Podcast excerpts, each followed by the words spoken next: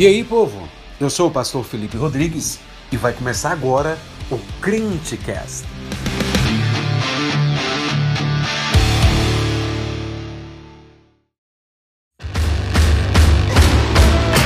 No programa de hoje teremos uma mensagem gravada na Assembleia de Deus Ebenezer da QNQ com o nosso pastor Felipe Rodrigues. Fique agora com o sermão de domingo, aprendendo com mulheres extraordinárias. Em Mateus capítulo 26. Essas duas mensagens que serão pregadas, hoje glorificando a Deus por causa do Dia da Mulher e glorificando a Deus pelo Dia das Mães, quando foi em maio, serão chamadas de Aprendendo com Mulheres Extraordinárias. Então, para essa mensagem de hoje e a mensagem de maio, que será em alusão ao Dia das Mães, o título da mensagem será Aprendendo com mulheres extraordinárias. E aí eu quero chamar os irmãos para abrirem as suas Bíblias em Mateus capítulo 26. Nós vamos ler do verso 6 ao verso 13. E nós vamos hoje aprender com uma mulher extraordinária chamada Maria de Betânia. E a gente vai ver o que, essa mulher ela fez de tão extraordinário para que a gente possa aprender com essa mulher. Mateus capítulo 26, do verso 6 até o verso 13. Todos acharam? Diz assim a palavra do Senhor: Ora, estando Jesus em Betânia, em casa de Simão o leproso, aproximou-se dele uma mulher, trazendo um vaso de alabastro, cheio de precioso bálsamo, que lhe derramou sobre a cabeça, estando ele à mesa. Vendo isto, indignaram-se os discípulos e disseram: para que este desperdício? Pois este perfume podia ser vendido por muito dinheiro e dar-se aos pobres. Mas Jesus, sabendo disso, disse-lhes: Por que molestais esta mulher? Ela praticou boa ação para comigo. Porque os pobres sempre o tendes convosco, mas a mim nem sempre me tendes. Pois derramando este perfume sobre o meu corpo, ela o fez para o meu sepultamento. Em verdade vos digo: onde for pregado em todo o mundo este evangelho, será também contado o que ela fez para a sua memória. Amém? Nós queremos responder pelo menos três perguntas com esse texto. O que é que essa mulher fez? O que significa o que essa mulher fez?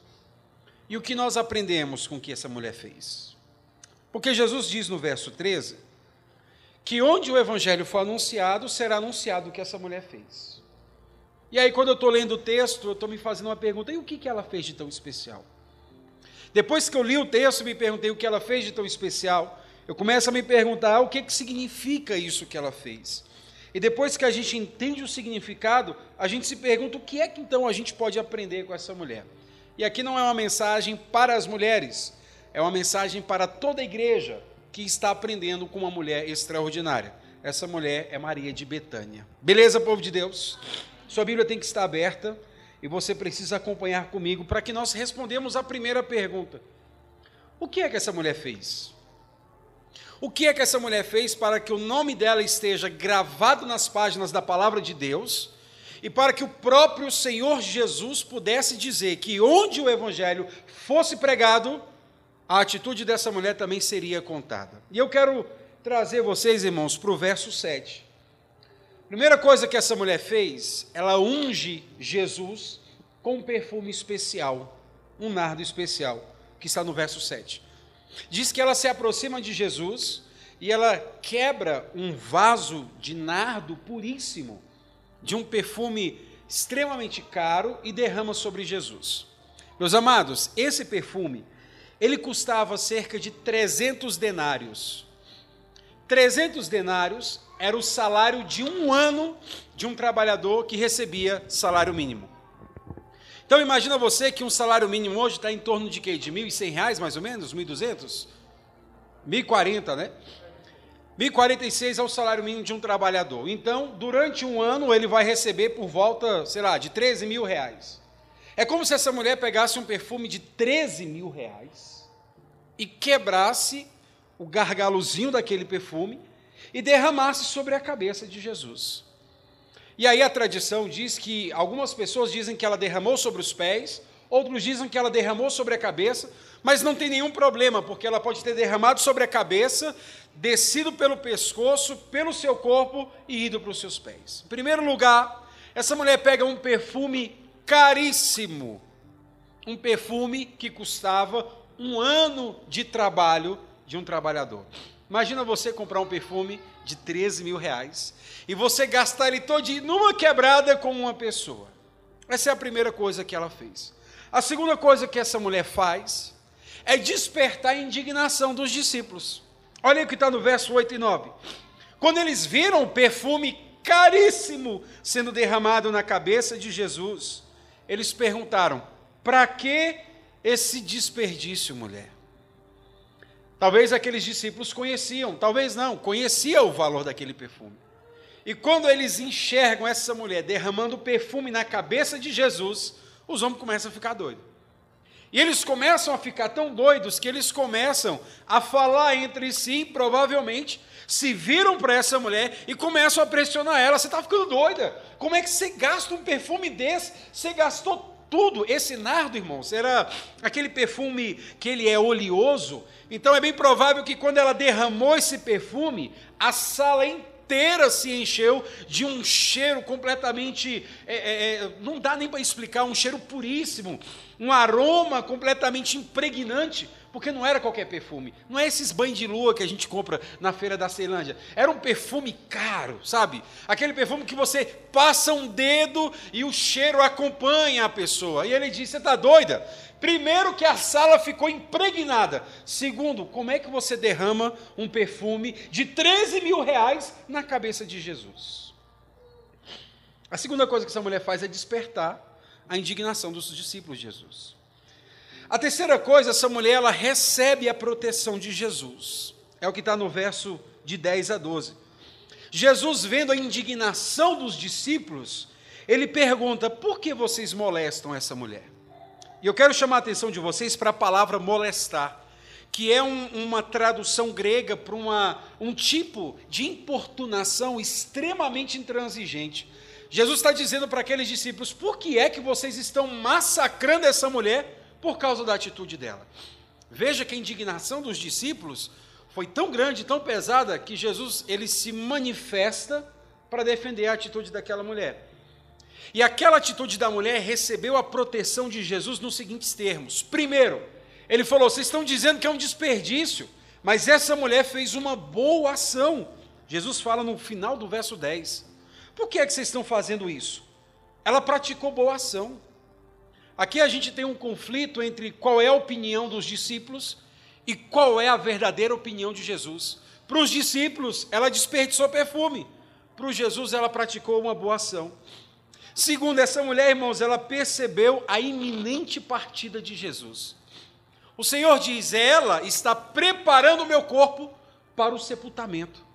Então ele está defendendo essa mulher, dizendo: essa mulher fez uma coisa boa, essa mulher está preparando o meu corpo para o sepultamento e ela está percebendo que a minha partida está próxima. E por último, irmãos, essa mulher recebe uma promessa. No verso 13 diz: Em verdade vos digo que onde for pregado em todo o mundo este evangelho, também será contado o que ela fez para a sua memória. Então a gente já entendeu o que, essa mulher fez aqui. Ela derrama um óleo especial sobre Jesus, desperta a indignação dos discípulos, recebe a proteção de Jesus e recebe uma promessa. Ótimo, nós entendemos o que essa mulher fez. Agora a gente parte para a segunda pergunta: o que é que significa o que ela fez? A gente já ouviu músicas falando sobre um nardo que se quebra sobre a cabeça de Jesus.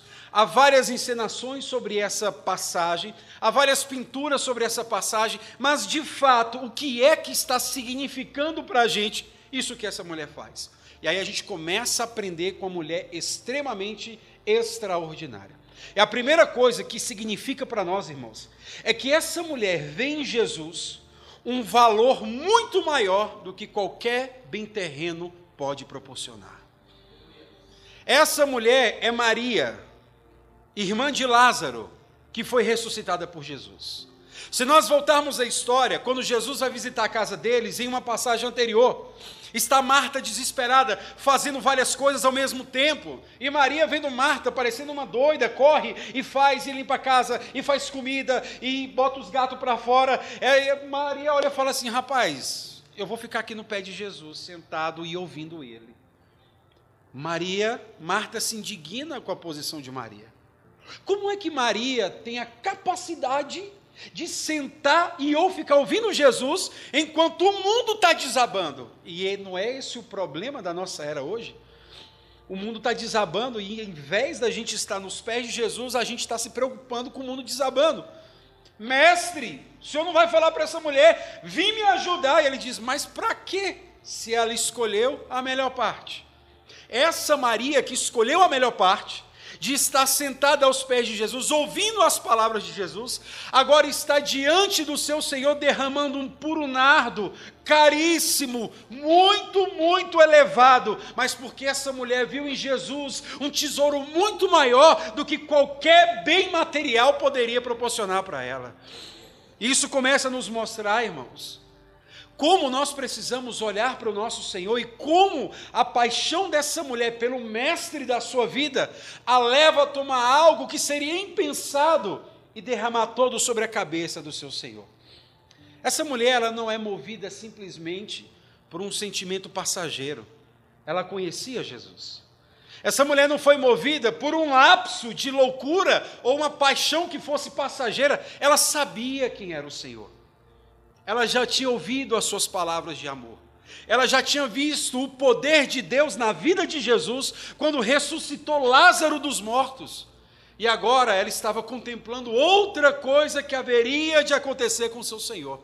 Por isso ela é tomada não de uma loucura, não de um repente, mas ela é tomada de adoração e devoção. E ela olha para Jesus e vê no Senhor algo muito mais valoroso do que um simples vaso de perfume. Nós olhamos para essa mulher, irmãos, e perguntamos o que significa o que essa mulher fez. Em segundo lugar, essa mulher compreende o ministério de Jesus com profundidade. Preste bem atenção, irmãos. Os discípulos foram doze homens separados pelo nosso Senhor Jesus Cristo para caminhar com Jesus, para aprender com Jesus, para que eles pudessem colocar em prática os ensinos de Jesus. Mas se você olha o texto bíblico, parece que Jesus tem mais dor de cabeça com os discípulos do que qualquer outra coisa. Jesus entra num barco, o barco começa a balançar, os discípulos ficam com medo, correm em Jesus, Senhor, não importa que a gente morra. Ele fala, meu Deus, mas cadê a fé de vocês? Ele vai, manda o vento e as ondas se acalmarem, ela se acalma. Jesus diz para os seus discípulos: Ó, oh, tem uma multidão de cinco mil homens aí, nós vamos alimentar essa galera. Aí os discípulos dizem: Senhor, como que nós vamos alimentar esse povo? Enquanto isso, irmão, Jesus está fazendo milagres, sinais, e parece que a fé desses homens nunca aumenta. Jesus sobe ao Monte da Transfiguração, juntamente com alguns discípulos, e lá ele mostra a glória dele. Tanto que diz que vem Moisés, vem Elias, e Jesus está conversando com eles, mostrando que Jesus é superior à lei, é superior aos profetas. Ele desce, sabe, do Monte da Transfiguração. Quando chega lá embaixo, o pessoal fala assim: Senhor, Trouxemos aqui um endemoniado e os teus discípulos não puderam expulsar. Jesus fala assim: honestos de coração. Quando Jesus fala honestos de coração, ele está dizendo: ô povo retardado, até quando eu vou estar com vocês? Nenhum demônio vocês conseguem expulsar. Aí Jesus continua, irmãos, o seu ministério. Esses homens comem com Jesus, dormem com Jesus, acordam com Jesus, e aí chega a mãe de um desses discípulos e diz: Mestre, que no teu reino um se assente à tua direita e o outro à tua esquerda. Aí Jesus fala assim: será que esses teus filhos poderão beber o cálice que eu bebo? Claro que poderão. Ela nem fazia ideia do que ela estava dizendo. Ele diz: beleza. Só que a minha direita e a minha esquerda já está reservado pelo meu Pai. Ela estava pedindo para que eles fossem glorificados junto com Jesus, e ela não sabia que o momento da glorificação seria quando Jesus fosse levantado na cruz do Calvário. Mas Jesus continua o seu ministério e de repente esses discípulos veem um samaritano, Jesus tem que passar por Samaria, e eles veem um samaritano. Um samaritano para o judeu é como se fosse brasileiros e argentinos. É um povo que não se cheira. E aí os discípulos viram para Jesus e diz: "Mestre, queres que oremos e caia fogo do céu e consuma esses samaritanos?" Aí Jesus falou: "Cara, mas vocês não estão entendendo nada." É absurdo que esses homens caminhem três anos e meio com Jesus e esses homens não conseguem compreender a profundidade do ministério de Jesus. Depois Jesus vem, reúne os discípulos e diz: Olha, o filho do homem será entregue, será entregue aos homens, ele vai sofrer, vai ser torturado e depois vai morrer. E Pedro diz: Senhor, para com isso. Para de ficar falando essas coisas com o Senhor. Para de se fazer de vítima, Senhor. Aí Jesus vira para Pedro e fala assim: Eu não estou acreditando, Pedro. Passa Satanás para trás, porque você não contempla as coisas do Altíssimo. Jesus está sendo entregue aos soldados e Pedro tira a espada e corta a orelha do soldado. Jesus fala assim: Mas vocês não estão entendendo. Vocês não conseguiram captar a ideia até agora. Vocês não conseguiram enxergar qual é o propósito do meu ministério? Não. Até aquele momento, os discípulos não tinham entendido praticamente nada, mas uma mulher entendeu. Essa mulher é Maria de Betânia. Porque os discípulos, até esse momento, não fizeram nada para preparar Jesus para a sua morte. Mas essa mulher, ela olha para Jesus sentado naquela mesa. Ela diz: O meu mestre vai morrer. Porque aquela mulher se sentou para ouvir Jesus. Aquela mulher se atentou às palavras de Jesus. E é muito provável que Jesus tenha falado da sua morte e tenha falado da sua ressurreição. E quando está nesse momento, do ápice do momento, ela consegue enxergar em Jesus o momento em que ele vai ser entregue para a morte. Ela levanta com o seu nardo e derrama sobre a cabeça de Jesus. Sabe o que isso significa, irmãos? que ela está compreendendo o ministério de Jesus muito melhor do que os seus discípulos. Por isso que a mulherada fica dizendo que homem é lerdo, né? Que o homem passa três anos e meio com Jesus não compreende nada. A mulher deu uma olhada, já sabe tudo o que está acontecendo. Os discípulos não fizeram absolutamente nada. Essa mulher, ela é tomada pela paixão e devoção pelo seu Senhor e prepara o corpo de Jesus. Maria está olhando para Jesus, está vendo a sombra de Jesus projetando a cruz do Calvário, e ela diz: Eu preciso fazer alguma coisa. Ela vai. Isso significa para nós, irmãos, que os discípulos eram tão lerdos, que eles não se preocuparam com quem estava sendo gasto o nardo, mas o que é que estava se desperdiçando. Eles não entenderam que o Senhor da glória estava sendo preparado para o maior ato da humanidade que era entregar sua vida em favor dos seus amigos. Eles ficaram preocupados com o que foi derramado, mas meu Deus, como é que você, mulher, está gastando um negócio desse? E se esqueceram de quem estava recebendo aquele nardo. Esqueceram que aquele que levaria todos os pecados sobre as suas costas estavam sendo preparados, mas estavam preocupados com o material essa mulher ela foi extraordinária, porque ela não ficou preocupada com o material. Ela ficou preocupada em demonstrar sua verdadeira adoração para aquele que seria imolado por causa dos pecados dela, inclusive. É por isso que desce aquele óleo sobre a cabeça de Jesus. Passa pela cabeça, passa pelo pescoço, desce aos pés de Jesus. E isso nos leva a um outro significado do que essa mulher fez. Porque veja, o que os discípulos consideraram como desperdício, Jesus falou: Isso é uma boa ação. Os discípulos fizeram um julgamento completamente deturpado da sua visão meramente material. Essa mulher já estava contemplando as coisas espirituais. Essa mulher já estava vendo o impacto espiritual do que ia acontecer. Os discípulos estavam preocupados aqui, sabe? Como é que as coisas iam acontecer. Os discípulos estavam tão confusos que Jesus está caminhando, sabe? E está ouvindo eles discutindo quem ia ser o primeiro-ministro, quem ia ser o ministro da defesa. Olha, eu vou ser o ministro da justiça, porque eu quero ser igual o Moro, né? Eu quero ser o ministro da economia. Jesus fala assim: ó, vocês estão discutindo um negócio aí, mas deixa eu falar um negócio para vocês. Se não se tornar como essa criança, vocês não poderão ver o reino dos céus. Eles estavam preocupados só com as coisas terrenas. Mas uma mulher extraordinária chamada Maria chama a atenção dos discípulos para dizer: Ó, oh, vocês estão aqui presos na terra, com recompensas na terra, enquanto o maior impacto será espiritual. Nós precisamos olhar para a morte e para a crucificação do nosso Senhor Jesus Cristo. Não é quem vai ser o primeiro-ministro, quem se assenta à direita, quem se assenta à esquerda, mas aquele que será colocado na cruz do Calvário para a remissão dos nossos pecados. Isso me ensina, irmãos, que nem sempre a opinião da maioria significa a opinião de Deus.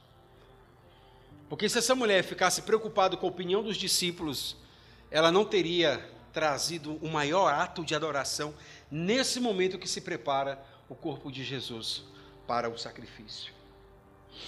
E a última coisa, irmãos, que significa o que essa mulher fez, é que os discípulos consideraram o serviço. Jesus estava considerando a adoração.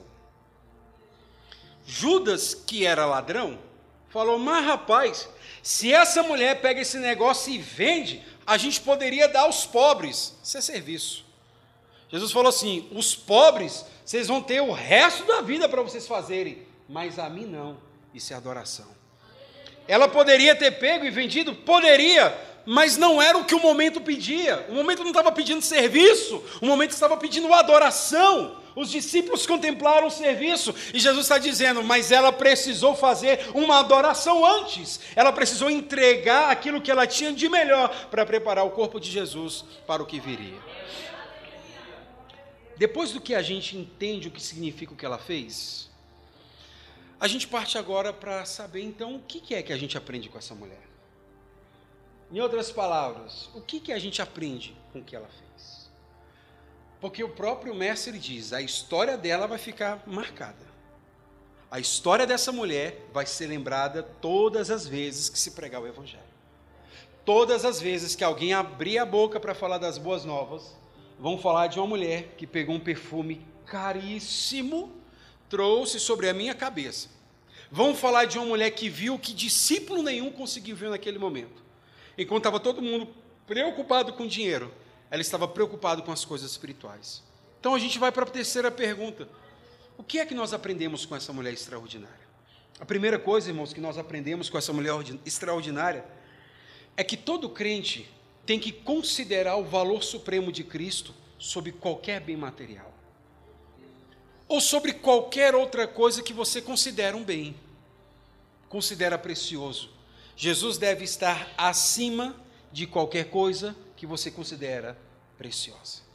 O apóstolo Paulo diz lá em Filipenses capítulo 3: Porque eu tinha várias coisas preciosas. Eu era judeu, da linhagem de Israel, da tribo de Benjamim, hebreu de hebreu, circuncidado ao oitavo dia, quanto à lei fariseu, quanto ao, quanto ao zelo que havia na lei, eu era irrepreensível, ou seja, bens materiais, mas tudo isso eu considerei como perda por causa da excelência do conhecimento de Jesus Cristo, o meu Senhor, pelo qual considero todas essas coisas como lixo, para que eu possa ser achado nele ele pega aquilo que é mais valioso para o povo judeu e ele diz: diante do meu Senhor, isso não vale nada. Ele considera o valor de Cristo, ele olha para o Senhor, a alma dele é tomada pelo sentimento de adoração, pelo sentimento de devoção ao Senhor, ao ponto de dizer: Eu considero todas as coisas como lixo por causa da excelência do conhecimento de Cristo Jesus. O próprio Senhor Jesus, irmãos, ele afirma que é impossível ser discípulo dele sem considerá-lo como um bem maior. Ele diz: se você quer ser meu discípulo, existem algumas exigências, e se você não cumprir as exigências, você não pode ser o meu discípulo. Quais são elas? Ele diz: aquele que ama mais a mãe, o pai, o filho, mulher, a mais do que a mim, não pode ser meu discípulo.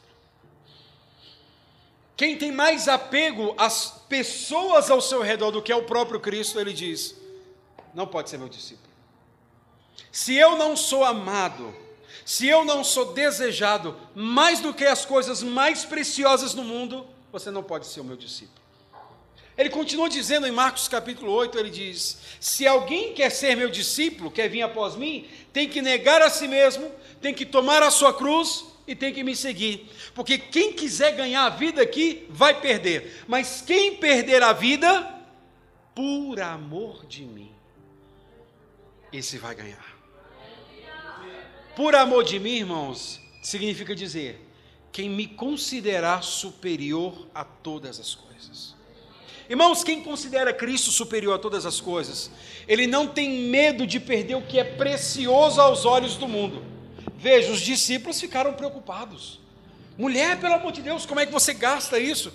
Mas ela estava considerando o Cordeiro de Deus que tiraria o pecado do mundo. Essa mulher estava considerando o Filho de Deus que seria imolado pelos nossos pecados. Essa mulher estava considerando o sofrimento de Jesus. E se Jesus disse que ela estava preparando o corpo dele para o sepultamento, é porque essa mulher sabia o que iria acontecer com o seu Senhor. Mas nada do que nós, do que tinha as mãos dessa mulher de precioso, foi considerado mais precioso do que adorar ao Senhor Jesus com tudo que ela tinha. E a gente se depara com pessoas que elas sempre colocam Jesus numa lista de prioridades. E às vezes ela fala assim: bem, Jesus ele está encaixado na minha vida quando der. Servir a Jesus é um projeto de longo prazo, então eu tenho muito tempo para servir Jesus ainda. Sabe, essas pessoas elas não podem ser discípulas de Cristo, porque Jesus não aceita coração dividido. Ele não habita em coração que está dividido dividindo a sua glória com os cuidados desse mundo. Isso é tão verdade, irmãos, que ele ilustra a parábola do semeador. Ele diz: Uma semente cai no meio das rochas, uma semente cai no meio da, dos espinhos, outra cai à beira do caminho e a outra cai no bom terreno.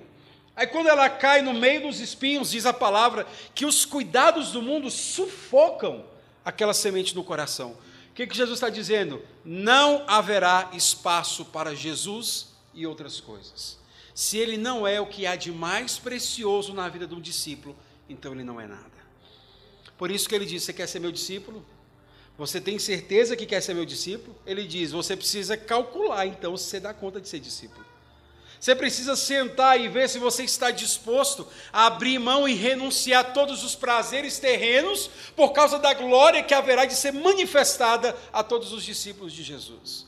Foi o que Maria fez. Maria estava cercada de homens, com o seu nardo puríssimo, e quebra sobre Jesus. Essa mulher não está preocupada com a opinião dos discípulos. Ela não está preocupada se ela vai ter dinheiro para comprar um outro perfume daquele. Ela não está preocupada se vai achar aquele perfume. Ela está preocupada em adorar a Jesus. Ela está preocupada em manifestar sua devoção a Cristo. E muitas vezes, irmãos, a gente está preocupado com tantas outras coisas, menos adorar Cristo. A gente está preocupado com os nossos prazeres transitórios, a gente está preocupado com os nossos prazeres carnais, a gente está preocupado se a gente vai perder a nossa liberdade, a gente está preocupado se nós vamos perder o nosso direito de fazer qualquer coisa que dá a cabeça, só não nos preocupamos em adorar o Senhor. E sabe, irmãos, muitas vezes isso acontece com crente. Deixa eu dar um exemplo claro para você. Às vezes a gente fala assim, Irmãos, nós vamos jejuar essa semana. Beleza? Todo mundo concorda? Amém? Amém. Graças a Deus. Terça-feira a gente vai saber se todo mundo jejuou. Aí quando chega na terça, fala assim, igreja, todo mundo jejuou segunda. Aí o amém é meio empenado, né? Amém. Aí você vai conversar com os crentes e fala assim, e aí, não jejuou não?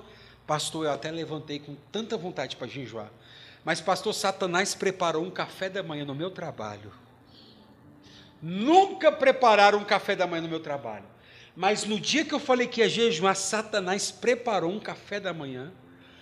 Aí a pergunta é: e você comeu o café da manhã de Satanás? Comi. Mas como? O pastor Hernandes Dias Lopes diz: o jejum é você abdicar de uma comida boa para você comer uma comida melhor que está lá na glória. Sabe o que é isso? É devoção, é amar o seu Jesus mais do que você ama as coisas terrenas. E a gente começa a ver o, a dificuldade que muitas pessoas têm de amar a Cristo com toda a sua alma e toda a sua intensidade. Quer ver uma segunda coisa? Domingo de manhã, escola bíblica dominical. Quantas pessoas amam mais as suas camas do que estar em comunhão, aprendendo e adorando ao Senhor? Aí fala, olha, se eu tivesse um nardo, eu quebraria sobre Jesus. Não consegue largar a cama. Não consegue acordar mais cedo. Não consegue se programar num sábado para dizer, eita, fé, amanhã a escola bíblica dominical, deixa eu dormir mais cedo para me acordar mais disposto, para mim não ficar dormindo na aula, aquela coisa, de maneira nenhuma. Parece que os crentes oram para o demônio do sábado da noite passar nas casas e dizer, ai, se amanhã eu acordar com dor de cabeça, eu não vou para EBD. E aí parece que o cão escuta e fala, toma. Aí a pessoa abre o olho, oito horas, deu dor de cabeça. Sabe, irmãos, às vezes a gente mira o impossível e a gente deseja fazer o impossível porque não é possível fazer. Porque as coisas que são básicas nós não queremos fazer.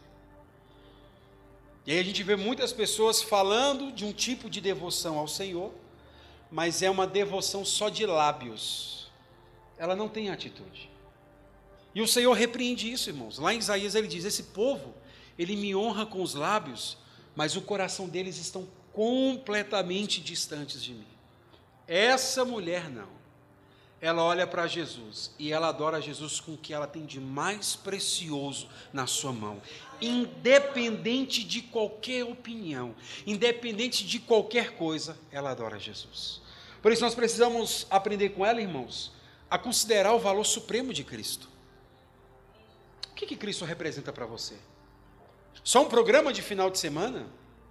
Será que Cristo representa para você só um tipo de, de responsabilidade que você vai lá, bate o cartão e volta? Ou será que Ele é o Senhor de toda a sua vida? Ele é o Senhor, seu Senhor quando você está trabalhando, é o seu Senhor quando você está indo para a escola, é o seu Senhor quando você está com seus amigos, é o seu Senhor quando você está no ônibus, é o seu Senhor quando você está sozinho, é o seu Senhor quando você está vindo para a igreja, Ele é o seu Senhor na bonança, na dificuldade, quando você está com saúde, quando você está com doença, Ele continua sendo o seu Senhor? Essa é a pergunta que a igreja tem que responder para si. Porque se essa igreja quer aprender com essa mulher extraordinária, ela tem que entender que ela precisa considerar Jesus como Senhor de toda a sua vida, como seu bem mais precioso. Como diz o louvor, nós não temos outro bem além do Senhor. Nós não temos ninguém mais precioso do que o nosso Jesus. Segunda coisa que nós precisamos aprender com essa mulher extraordinária, irmãos, é aprender sobre o ministério de Jesus, quem ele é, o que ele fez e o que ele espera de nós. Não há como você adorar Jesus sem conhecer Jesus. É impossível você trabalhar para o Senhor sem você conhecer o Senhor. Veja, os discípulos estavam há três anos e meio andando com Jesus e não estavam entendendo absolutamente nada. Essa mulher se senta com Jesus, ela vê Jesus e ela desvenda todo o mistério que vai acontecer. Esse homem vai ser sepultado, esse homem vai ser morto e eu preciso fazer alguma coisa. Isso implica, irmãos, naquela palavra: conheçamos e prossigamos em conhecer o Senhor. Conheçamos e prossigamos em conhecer o Senhor. Quando a gente se lança nessa tarefa, a gente vai perceber que muita coisa que a gente acha importante não é, e muita coisa que a gente considera desperdício é importante. Que é exatamente o que aconteceu com essa mulher e os discípulos. Essa mulher, ela pega o seu nardo, quebra sobre Jesus e diz: Isso é bom. Os discípulos falam: Isso é desperdício.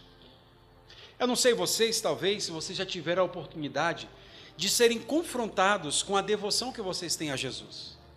Talvez um parente seu diga: Você está indo muito para a igreja. Talvez alguém diga: Você está lendo muito a Bíblia. Você está mudando demais. Para que tanta oração? Para que tanto jejum? Para que tanta leitura da palavra? Para que vocês querem ler a Bíblia o ano inteiro? Vocês estão perdendo tempo. Lembra? Os discípulos falaram também: Isso é desperdício. Mas Jesus está dizendo: Isso é uma boa obra. E às vezes você está dedicando o seu melhor ao Senhor e tem um filho do diabo no teu ouvido dizendo que você está perdendo tempo. Não os escute. Escute a voz do Senhor que diz: Isso é uma boa obra. Continue fazendo. Que da mesma maneira que o nome dessa mulher foi gravado na palavra de Deus. Se assim nós continuarmos, o nosso nome estará gravado nas mãos do nosso Senhor. Como diz a palavra de Deus, nós seremos coluna do santuário do nosso Deus, e de lá nós não sairemos jamais, estaremos para sempre com o Senhor, e o Senhor estará para sempre conosco. Nós aprendemos dessa mulher, irmãos, que a gente não tem que estar se preocupando com a opinião de quem não entende o ministério de Jesus. Isso serve muito para vocês que estão em idade escolar mas serve para todos também em algum momento. Porque nós somos ridicularizados por causa da nossa fé em Cristo. Nós somos desprezados por causa da fé em Cristo. Já teve pessoas que levantou do metrô do meu lado porque eu abri a Bíblia para ler. Quando eu abri a Bíblia para ler, a pessoa olhou para o lado, pensou que eu estava leproso, levantou se batendo e saindo. Eu falei, mas rapaz. Amém. Graças a Deus. A gente continua lendo. A gente não tem que estar preocupado com a opinião de gente que não conhece o que é ser impactado pela mensagem da cruz. Nós não podemos estar presos ao que dizem as pessoas quando não entendem a obra salvadora de Cristo Jesus. Por que, que isso é importante? Porque eu já conversei com muita gente que estava querendo parar no meio do caminho porque recebeu críticas. Ah, pastor, meus pais não compreendem a minha fé, então vou parar de ir para a igreja.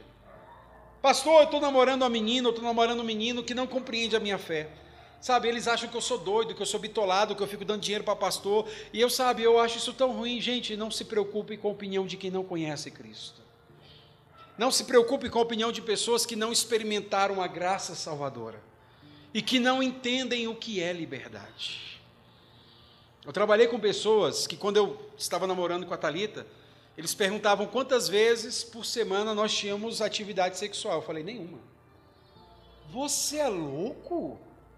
Como é que você namora com a menina? Quanto tempo você namora? Acho que namoravam 5, 4, 5 anos. Você não tem relacionamento sexual com sua namorada? Não, não tem. Deve estar tá levando um par de chifre, hein? Falei, não, não estou. Como é que tu sabe? Porque eu confio na palavra dela. Pois eu não confio em palavra de mulher nenhuma. Pois é, é uma escolha sua. A minha escolha é confiar na palavra dela. E aí eu me lembro que ele falava o seguinte: rapaz, pois se eu namorar com a menina e não tiver relacionamento com ela, não sou eu. Ah, é? Por que, cara pálida? Porque se eu tiver com a menina, eu preciso fazer alguma coisa. Eu perguntei para ele, então olha só, vamos analisar essa questão. Eu estou namorando com a menina e eu posso, eu posso decidir ter ou não relação com ela. É uma liberdade que eu tenho. Você se vê uma mulher, você precisa fazer, porque se você não fizer, não é você. Me diga uma coisa: quem é livre aqui dos dois? Sou eu que posso decidir fazer ou não, e por amor a Cristo não fazer? Ou é você que não se aguenta e tem que fazer? Quem é livre dos dois? E quem é o escravo do pecado dos dois?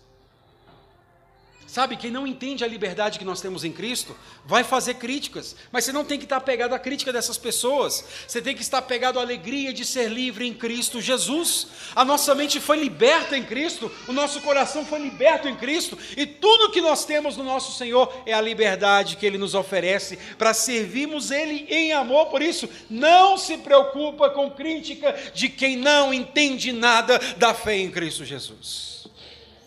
E por último, irmãos, tem uma coisa extremamente importante para nós aprendermos com essa mulher. É que trabalhar para Jesus sem contemplar o próprio Cristo em sua beleza é ação sem propósito, é corpo sem vida. Muitas vezes as igrejas elas querem fazer obras sociais. E aí o pessoal quer se juntar, que a gente tem que levar sopa, que a gente tem que dar roupa, que a gente tem que fazer muita coisa. Maravilha. Mas muitas vezes elas querem fazer isso sem serem impactadas com a beleza do próprio Cristo. Elas querem fazer isso sem serem impactadas, sabe, em um serviço de verdadeira devoção e adoração ao Senhor. E muitas vezes as igrejas fazem isso por um sentimento de consciência tranquila. É bonito você ir lá no hospital, levar sopa e tirar foto e postar no Facebook, né? Fazendo ação social. É lindo para o seu ego. É lindo para a sua consciência. Porque o próprio Jesus diz: você, quando você for dar uma esmola, que a tua mão direita não saiba o que a esquerda está fazendo. Se você quer fazer algo para o Senhor, faça sabendo como fazer. Veja o que está acontecendo com os discípulos. Eles estavam preocupados com o serviço social, preocupados em alimentar os pobres. Jesus falou, mas essa hora não é hora de alimentar pobres, essa hora é hora de adoração. Essa não é hora de serviço social, essa é hora de entrega do melhor para o Senhor. O pessoal estava dizendo, e os pobres? Vocês vão ter os pobres a vida inteira, mas a mim, para esse momento, ele é especial. O que é que isso está ensinando, irmãos? Que às vezes a gente está preocupado com obra social, está preocupado com desencargo de consciência, mas nós não fomos impactados com a beleza de Cristo. E a gente não sabe porque o nosso coração está sendo movido para fazer essas coisas.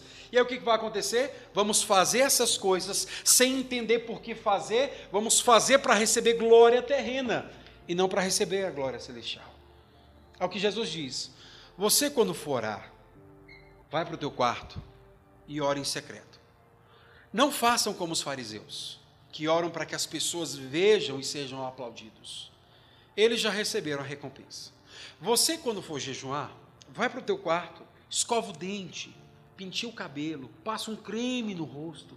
Não fica mostrando para ninguém que você está jejuando. Porque se você fizer como os fariseus, que jejuam para mostrar para as pessoas que estão jejuando, você já recebeu a sua glória. Você, quando for dar esmola, sabe, que você dê escondido, ninguém saiba o que você está fazendo. Porque se você pedir para tocar trombeta, olha irmãos, estou dando esmola para esse homem morrendo de fome, você já recebeu sua recompensa. Mas o teu pai, que te vê em secreto, ele te recompensa. O que, que é isso? É agir entendendo a beleza do nosso Senhor. Quando você vai orar na tua intimidade com Deus, sem se preocupar em mostrar para as pessoas o que você está fazendo, você o faz porque você entendeu a beleza do seu Senhor. Quando você assume no seu coração, eu não faltarei mais escolas bíblicas dominicais. O sono de onde der, eu estarei lá com a minha igreja, aprendendo a palavra de Deus. Você entendeu a beleza de Cristo. Quando você é movido no seu coração para glorificar Deus, para fazer obras que ajudem o sofrimento de outras pessoas, você entendeu a beleza de Cristo. Mas antes, você tem que ter contemplado Cristo na sua glória. Você precisa olhar para o seu Senhor e amar o seu Senhor. Porque se você não fizer isso, a nossa atitude não fica muito acima da atitude dos espíritas, por exemplo, que são mestres em obras sociais muito à frente do que nós. Os nossos trabalhos serão meramente trabalhos para desencargo de consciência. Quando eu trabalhei na ONG, irmãos, o que mais tinha era gente que queria ir lá na ONG ver as criancinhas ali da estrutural, né, os menininhos todos sujos de barro, aí eles queriam ir, chorar, se emocionar, tirar foto e colocar nas redes sociais. Pergunta se aquelas pessoas queriam se comprometer com uma criança durante um ano inteiro. O que essa criança está precisando durante esse ano? Olha, ela precisa de roupa, ela precisa de remédio, ela precisa de comida, ela precisa de um monte de coisa. Então, eu vou me comprometer com essa criança durante um ano a dar tudo o que ela precisa. E às vezes não é só dinheiro, mas eu vou me comprometer a gastar tempo com a família dessa criança. Ninguém faz isso. Mas o povo queria chegar lá, chorar, pegar as crianças, botar no braço, porque isso é lindo, comove o coração. Mas se a gente não aprender a adorar o Senhor na beleza da sua santidade, tudo que nós teremos é ação sem propósito. Tudo que faremos é como se fosse um corpo sem vida. Essa mulher, irmãos, ela não se preocupou quanto que esse perfume valeria. Ela se preocupou em adorar o Senhor. Jesus ele diz de maneira muito clara: a ação social vocês vão ter o resto da vida para fazer, mas esse momento é o momento de adoração e devoção. Esse momento chegou para você, irmãos? Chegou o momento em que você foi marcado com a beleza da glória de Cristo? De você olhar para o seu Senhor e você ser inundado de uma alegria tão indizível, de uma glória tão indizível, que aquelas coisas que você lutava para fazer, você faz com alegria hoje. Aquelas coisas que você lutava para deixar, você deixa com alegria, porque a luz e a glória de Cristo entraram no seu coração e mudaram tudo o que você era. É chegado esse tempo. É chegado essa hora, irmãos, em que nós precisamos olhar para o Senhor, não preocupado tanto com o serviço, mas preocupado com adoração e devoção ao nosso Deus. Essa mulher nos ensina de maneira extraordinária a olhar para o Senhor, ser impactado com a beleza que vem do nosso Senhor e devotar adoração ao nosso Cristo. Por isso, meus amados, eu quero convidar vocês para aprender com Maria. Aprenda com essa mulher extraordinária. Essa mulher não está preocupada com a opinião de quem não conhece Jesus. Essa mulher não está preocupada se as pessoas vão chamar ela de doida ou vão chamar de quê. Essa mulher conhece Jesus. Ela se sentou nos pés do Senhor para aprender de Jesus. Essa mulher não se preocupou se as pessoas vão dizer se ela faz obra social ou não faz. Quantas criancinhas você poderia ter alimentado? Esse não é o momento de alimentar crianças. Esse é o momento de adoração e devoção. Todos nós precisamos desse momento na nossa vida. E se você ainda não experimentou um momento desse, você precisa buscar o Senhor para que você tenha esse momento.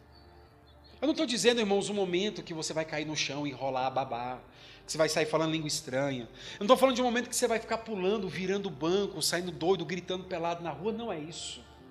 Mas é um momento que a tua mente entende a graça de Deus. É o momento em que você entende entende a obra de Cristo. E isso, irmãos, arrebenta todas as cadeias do seu coração. Que você entende a sua liberdade em Cristo, que você entende o perdão que você recebeu na cruz do Calvário, que você entende o que está esperando você na eternidade. Um lar onde nós jamais conheceremos a morte, onde jamais conheceremos a fome, onde jamais conheceremos a doença e estaremos com o Senhor para todo o sempre. Esse é o momento chegado. É o momento em que você devota ao Senhor a sua verdadeira adoração. Por isso, a minha oração nessa noite é que vocês aprendam com essa mulher extraordinária. Olhem para Maria de Betânia. Veja essa mulher no meio daqueles homens. Veja ela enfrentando o desprezo daqueles homens. Veja ela quebrando aquele nardo. E veja ela sendo reconhecida pelo seu Senhor como dizendo: essa mulher, por causa do que fez, ela será reconhecida em todo o mundo. E se coloque no lugar de Maria. Se coloque no lugar dessa mulher, irmãos. E imagina você fazendo algo para o Senhor, de maneira tão intensa, tão verdadeira e tão autêntica, que quando você se encontrar com o seu Senhor, Ele vai lembrar de você. Eu lembro de você. Eu lembro que nós tínhamos muita comunhão quando você estava na terra. Eu lembro que você é. Você era frequente aqui no céu. Suas orações eram ouvidas com frequência aqui na eternidade. Mas, pastor, o senhor está viajando? Estou viajando porque a Bíblia diz para a gente viajar. Porque tem um momento em que Jesus vai ver as pessoas e vai dizer: Vinde benditos, para o reino que eu vos tenho preparado desde antes da fundação do mundo, porque eu tive fome, vocês me deram de comer, eu tive sede, ou seja, ele se lembra do que nós fizemos tanto para o bem quanto para o mal. Porque também ele vai dizer: Apartai-vos de mim, porque eu não sei quem são vocês. Senhor, mas no teu nome nós profetizamos, falamos em outras línguas, no teu nome a gente rodou no poder, Senhor, expulsamos demônios, no teu nome, sabe, a gente fez campanha de vigília, um monte de coisa. Ele diz: Não sei quem vocês são. Por isso, tomem a decisão de Maria, a decisão de uma adoração sincera e autêntica verdadeira.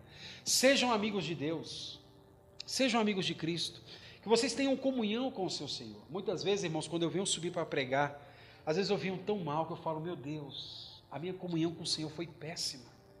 Como é que eu vou falar em nome de alguém que eu não tive comunhão com Ele? Como é que eu vou expressar alegria de dizer que Deus é bom se eu não tive com esse Deus que é bom? E todas as vezes o Senhor me traz a vergonha para dizer: então volta rápido, Dá tempo para você. Aprenda com essa mulher, irmãos. O nome dela está gravado na história para que a gente aprenda com o seu exemplo. E que pelo seu exemplo, outras pessoas também venham aprender a ter fé em Cristo Jesus. Amém.